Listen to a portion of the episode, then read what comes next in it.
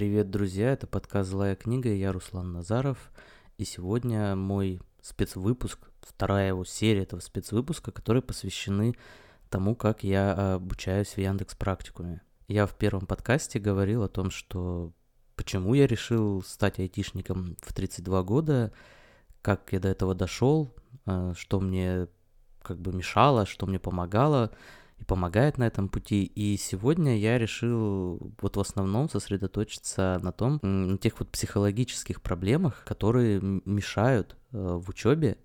Мне кажется, что зачастую они могут стать непреодолимой преградой, э, потому что материальные какие-то вопросы, там, ну, цена обучения, как найти время. В принципе, можно это сделать. Гораздо сложнее бороться не с какими-то внешними обстоятельствами, а с собой самим. Очень сложно преодолеть э, те барьеры, которые есть в голове у нас, и двигаться вперед. Наверное, это все объясняется каким-то таким эволюционным процессом, потому что э, нашим предкам гораздо проще было и более понятным бороться с каким-нибудь тигром и мамонтом, чем размышлять о себе, о своем месте в мире. И, в принципе, мы это делаем достаточно недавно, и поэтому как-то еще вот не свыклись. И мне кажется, что многие, кто стоит там перед вопросом начать какую-то новую карьеру, выбрать э, новую профессию, и если он стоит перед этим вопросом в 30, он оказывается в таком тупике. Он как бы не подготовлен к тому, чтобы столкнуться с такой серьезной проблемой.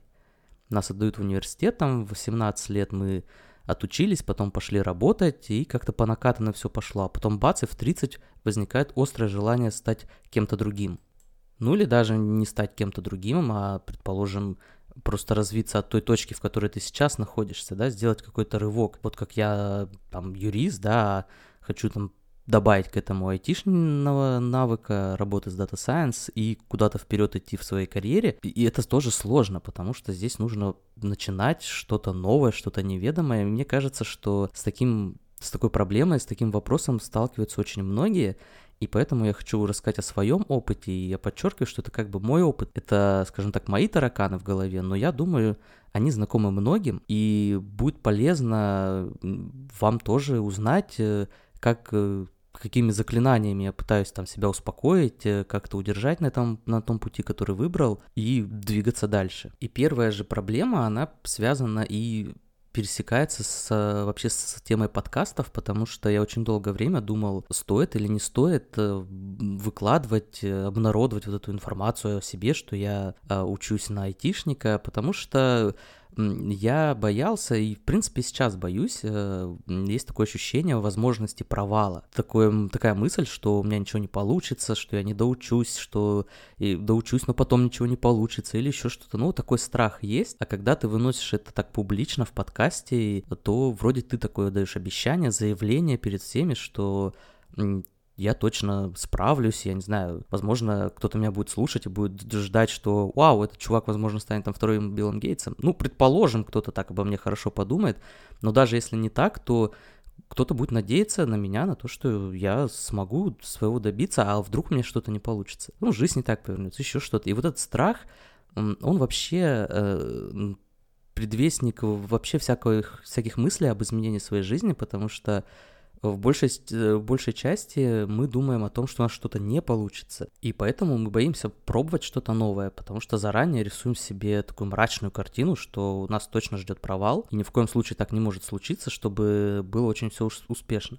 В принципе, вот наша способность э, или любовь к мечтам, она на этом завязана мы сначала, скорее всего, думаем, что нет, нифига так ничего не получится, поэтому лучше я помечтаю, это как-то даст мне немножечко разрядку, такое спокойствие. И мы начинаем мечтать, и вот настолько, насколько сильно человечество любит мечтать, вот настолько сильно мы изначально как-то боимся с провала и пытаемся как-то компенсировать его это вот мечтой о том, что все будет замечательно. Но вот пока мы мечтаем, как-то вот оно стоит на месте и как-то мы никуда не двигаемся. Вот это ощущение боязни провала, ну, я в конечном итоге как-то переборол себя и подкаст публиковал первый. Ну и в целом через эту борьбу, через вот то, что про, перешагнуть через себя, я вообще пошел на обучение на Яндекс Практикум, чтобы вот таким ну, волевым решением, потому что я уже говорил, я сейчас боюсь, и тогда боялся, что у меня ничего не выйдет на самом деле, потому что юрист, 32 года, э, без особых каких-то технических и математических талантов и способностей, и, и, и куда ты лезешь, чувак. Но, тем не менее, я как-то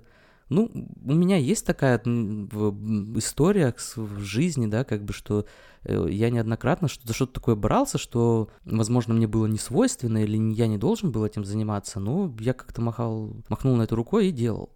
Вот в целом, да, вот у меня подкаст посвящен философии, я, я не обучался на философа. Просто когда-то я решил, что я хочу этим заниматься, и выработал себе какой-то план, читал книги, читаю книги, что-то пишу, комментирую, какие-то статьи пишу. Вот что-то так, такое движуха у меня есть, и это уже не первый год. Или когда-то давно я решил сам выучить английский, придумать какую-нибудь свою методику, потому что все, что я видел, меня не устраивало. А, я ее придумал, как мне кажется, и я вот по ней учился, и у меня достаточно неплохие результаты. Я вот об этом тоже буду рассказывать, возможно, тоже кому-то пригодится. То есть вот это вот перешагнуть через себя, вот через этот свой страх провала, мне кажется, это э, первый момент, на который нужно обратить внимание. Следующий момент, он связан э, со страхом чего-то сложного. Э, этот страх, он тоже берется в нас э, так эволюционно.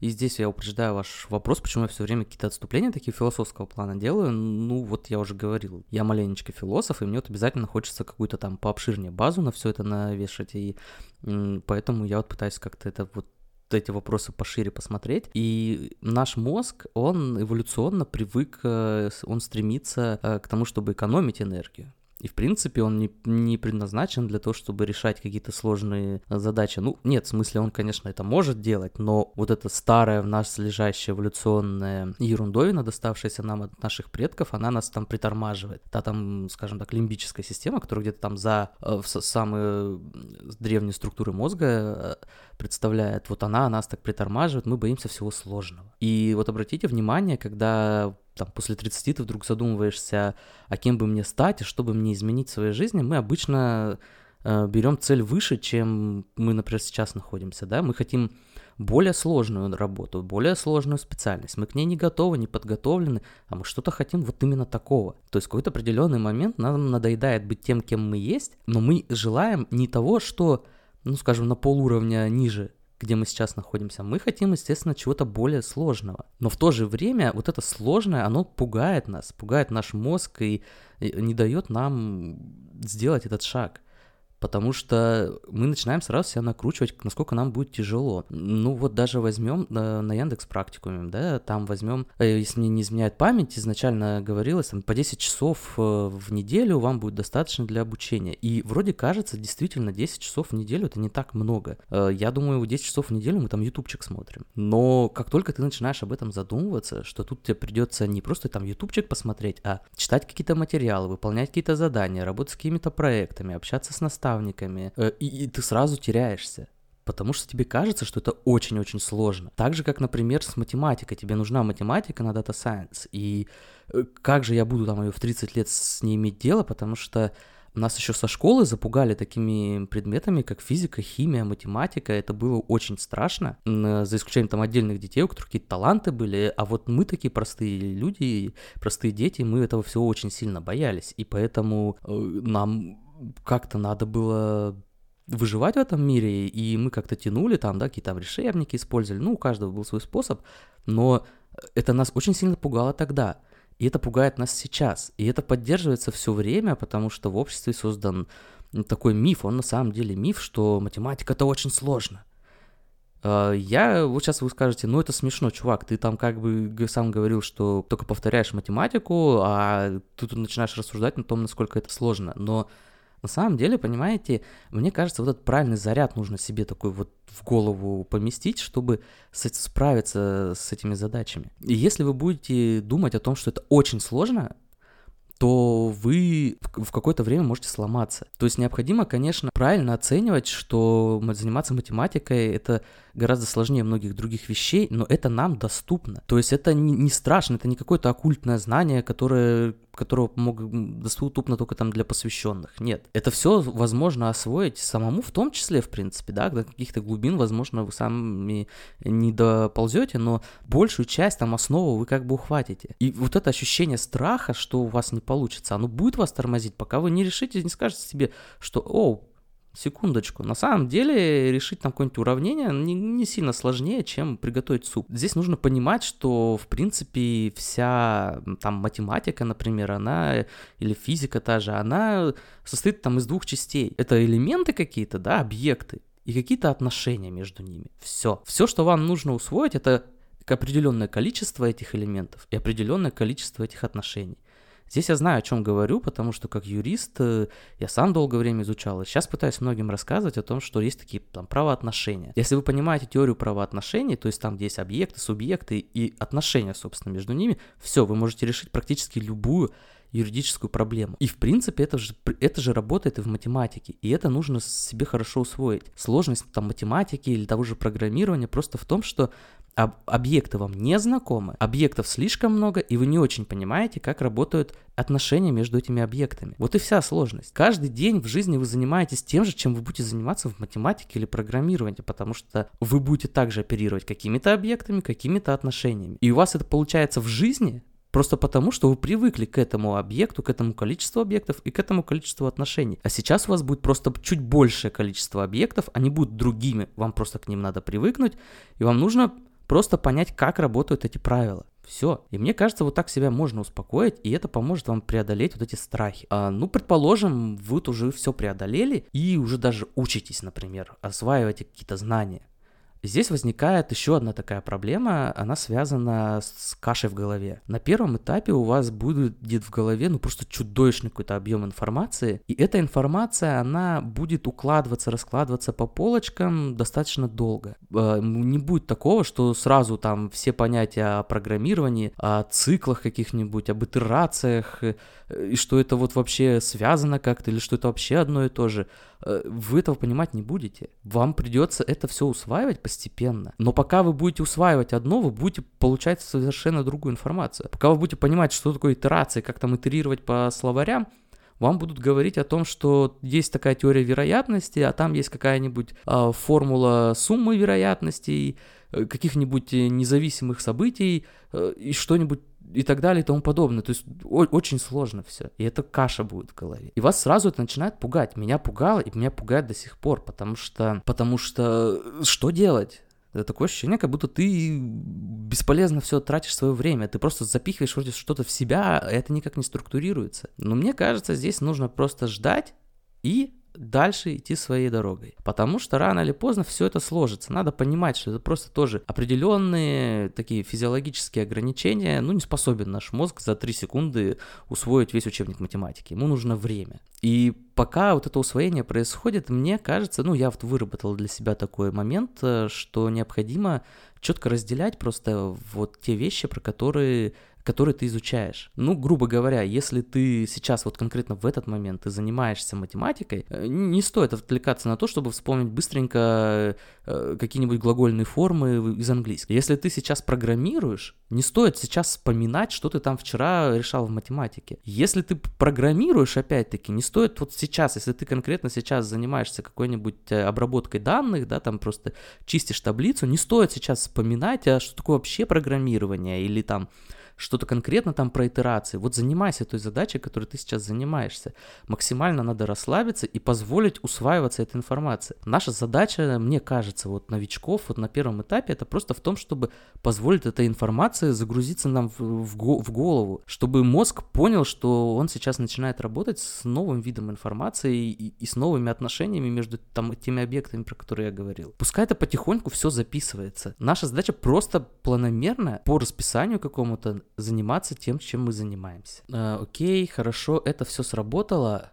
Предположим, каша у вас уже в голове, я понял, э, я бы об этом утверждаю, что так и будет. Я думаю, что так и будет. У меня так. И какие-то страхи у вас все равно остаются. И тут подмешивается ко всему этому еще э, ощущение обиды. А ощущение обиды возникает в основном тогда, когда нам дают задание какое-нибудь, э, там, неважно, пускай это будет учебник по математике, пускай это будет а, проект какой-то нужно сделать учебный, и, и мы то ли не справляемся, то ли справляемся плохо, и возникает это ощущение обиды. И начинаешь думать, ты начинаешь себя винить, что это ты такой очень плохой. Ну, бывают те, кто начинает винить, э, не знаю, преподавателей, само задание, еще что-то. Мне кажется, в этой ситуации не надо никого винить. А здесь просто надо четко проис- понимать, что происходит. А, ну, во-первых, возможно, там две ситуации, когда вы полностью ничего не решили.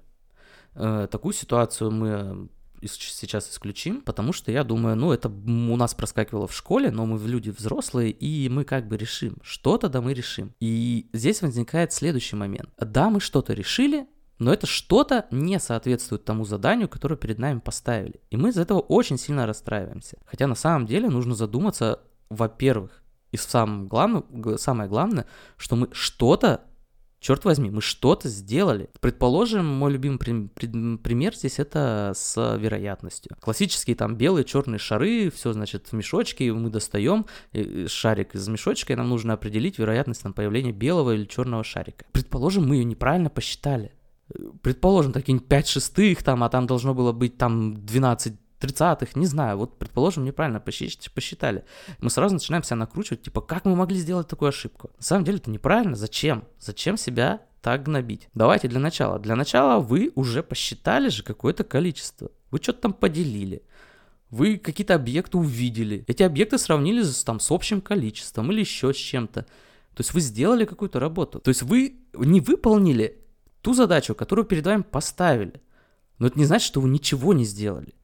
А то, что вы сделали, уже круто. Это уже круто. Я считаю, что это так. Потому что э, без того, чтобы осознать, что я, блин, молодец, потому что я вот это хотя бы сделал, очень сложно будет э, идти дальше. Ты будешь все время находиться в каком-то состоянии такого гнобления самого себя. То есть, говоря иначе, тут э, проблема состоит в том, чтобы четко понимать, что, ну, возможно, у вас не хватает решать, не хватает навыка решать вот эту задачу.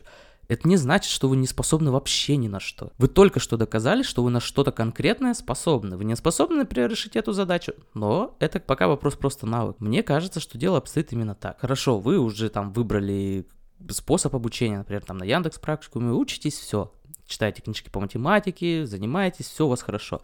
Но рано или поздно возникает вопрос о том, что вообще какая должна быть образовательная траектория. И вот вы представьте, у вас эта каша в голове, у вас эти страхи, у вас еще ощущение обиды от невыполненных заданий скопилось. Но при этом всем вы еще должны сами определить, как же вы будете учиться. В школе было круто, там за нас определили образовательными стандартами, как все должно быть. И учителя нам помогали в этих стандартах как-то ориентироваться. Сейчас как быть, что делать, совершенно непонятно. И здесь, мне кажется, опять-таки, кажется, выбирать сам для себя, но базовое правило, мне кажется, кажется такое. А, вам нужно выбрать такую траекторию, которая, ну, в принципе, конечно, связана с тем, чему вот мы сейчас учимся, на программировании учимся, вот с этим должно быть связано. Но эта траектория должна там иметь два таких пути. Э, это простой и легкий. Вы должны, ой, про, извиняюсь, простой и сложный. Вы должны взять что-то очень сложное и что-то очень простое. Что-то очень сложное вы берете для того, чтобы, ну, скажем так, расти над собой, чтобы нагружать свой мозг, чтобы он э, видел все равно, что перед вами стоит сложная задача, интересная, сложная задача, э, пускай он потихоньку усиливает обороты. И в то же время возьмите что-нибудь простое, потому что э, занимаясь этим простым и достигая там успехов, вы будете иметь повод себя хвалить. То есть, понимаете, такая ситуация, да, например, берем, я вот рассказывал уже, но еще раз повторю, что берем комбинаторику какую-нибудь, для меня это было очень сложно. Берем курсы по, по комбинаторике и в то же время берем там просто элементарные учебники алгебры и соединяем это все вместе. А по комбинаторике мы читаем, я читаю, я смотрю задачи, что-то получается, что-то не получается. Я думаю, черт возьми, это очень крутая наука. Тут очень много всего интересного. Да, я что-то не понимаю, и это меня немножко расстраивает. Но я перехожу потом, например, к тому же учебнику алгебры, который попроще, и я там решил одно уравнение, другое уравнение, и мне приятно, что я такой молодец. И мне кажется, вот это, вот это взаимодействие этих двух элементов, оно должно определить эту образовательную траекторию. Ну и последний момент э, из таких из важных, как мне кажется, это не заставлять себя. Вот может показаться, что это не очень логично по сравнению в той линии, про которую я сейчас ввел, но на самом деле не надо себя заставлять. Если вы будете заставлять себя, то вы рано или поздно сломаетесь. На самом деле а наш мозг, он хитрее нас ну, если нас вот предположим мы шире, чем наш мозг, да, то вот понятие, то вот мозг, он хитрее нас в этом плане. И если мы будем все время перегибать, э, то рано или поздно мозг отключит э, э, всякое стремление к чему-то там двигаться, и мы просто сдадимся. Не надо себя заставлять. Если у вас что-то не получается, Ничего страшного. Вы вернетесь к, к этому в следующий раз. Если вы что-то читаете, у вас не получается, то расценивайте это как просто, ну, первый раз читаю, первый раз понимаю. Да бог с ним, даже если вы десятый раз это читаете и не понимаете, это просто десятая попытка это понять, и все. Когда-нибудь вы это поймете. А, был такой замечательный физик Юнг, в 19 веке, по-моему. Так вот он считал, что э, раз один человек что-то смог, то и другой это может повторить. И благодаря этому он э, по выходным и на, в отпусках, скажем так, по-современному э, пытался расшифровать, по-моему, египетские надписи, египетские письмена, и он далеко туда продвинулся. Он, конечно, не полностью, не все не расшифровал, честь это досталось другому, но он далеко продвинулся, хотя он был физик. То есть, понимаете, заставлять не надо. Надо просто делать в удовольствие когда-нибудь, куда-нибудь это все придет. Не надо себя гнобить за то, что, черт возьми, у меня точно это не получится. Вот видишь, уже полгода не получается. Ничего страшного. Да бог с ним. В любом случае вы остаетесь с офигенным опытом, э, с офигенными знаниями, которые вы уже получили. Не переживайте за это. Не заставляйте себя. Я, видите, какая ситуация? Мне, человеку с большим количеством вредных привычек, э, очень хорошо знакома заставление себя. Не есть, не курить. Нет, это бесполезно. Э, я вот, как тот Марк Твен, очень хорошо знаю, что бросать курить легко, потому что очень э, часто это делал, понимаете? А мне кажется, что заставлять не надо. Вот когда вы к этому придете, пониманию, то у вас все это уляжется. Но главное к этому идти. Ну вот такое маленечко, я не знаю, какой-то тон у меня получился, может быть, менторский, но на самом деле я просто рассказываю о том, что меня сейчас волнует. Это не те проблемы, которые у меня были там полгода назад. Это те проблемы, которые у меня есть сейчас. И я практически каждый день борюсь с собой, чтобы удержаться в той заданной траектории, которую я для себя наметил, потому что очень сильное давление идет именно психологическое. И, и поэтому я хочу с вами тоже этим поделиться, что если у вас есть такие проблемы, и вы тоже такой себя, в такой ситуации себя ощущаете, то пишите мне в комментариях под этим подкастом, пишите вообще в сообщения группы, пишите везде, где меня найдете, и давайте как-то вместе объединяться в этом вопросе и искать какие-то совместную там поддержку. Я не знаю. Мне кажется, очень важно в этих во всех делах э, просто обговаривать это и, и как-то идти вперед. Просто идти вперед. Здесь каждый день э, он уже очень сильно в зачет. я в этом уверен. Поэтому я надеюсь, вам мои советы помогут. И надеюсь, конечно же, на лайк с вашей стороны и на одобрительный какой-нибудь комментарий, еще какой-нибудь одобрительный жест. И если у вас есть вопросы, я повторяю, обязательно их пишите. Я в следующем выпуске об этом э, на эти вопросы отвечу. В следующем выпуске я, наверное, посвящу вообще, как устроено обучение в Яндекс Практикуме, потому что, ну, какие-то материалы есть в интернете, но вот как бы просто что изнутри, как это все работает, как это работает в том числе поддержка вот в таких вопросах. И я скажу, что, ну, так для затравочки, что а, Яндекс практикум проводил в том числе с нами такие психологические, скажем так, это тренингом. И очень приятно знать, что когда тебе там психолог, например, он тебе говорит о том, что, э, ребятушки, у всех, кто что-то так учит новое, у всех есть определенные психологические проблемы, и эти проблемы э, вы можете, вы преодолеете так же, как просто, ну, все остальные преодолевали. Понимаете, вот это момент вот этого обучения, вообще, когда вы что-то начинаете новое, чему-то новому учиться, а этот момент, это вот такой странный момент, когда не надо быть уникальным или лучше всех. Здесь, наоборот, нужно почувствовать себя обычным, потому что только так ты сможешь понять, что аналогичные проблемы были у кучи народу, и куча народу с этим справилась. И да, ты обычный ученик, студент, и ты тоже справишься. И уже потом, когда ты справишься с этим, уже можно стремиться к чему-то крутому. Но пока нужно побыть обычным. Мне так кажется. Чтобы понять, что со своими проблемами можно справиться так же, как с этим справились очень многие люди. Ну все, не буду затягивать больше, не буду ваше время отбирать. А, пишите мне. Э, спасибо, что меня слушали. До следующего выпуска. Пока.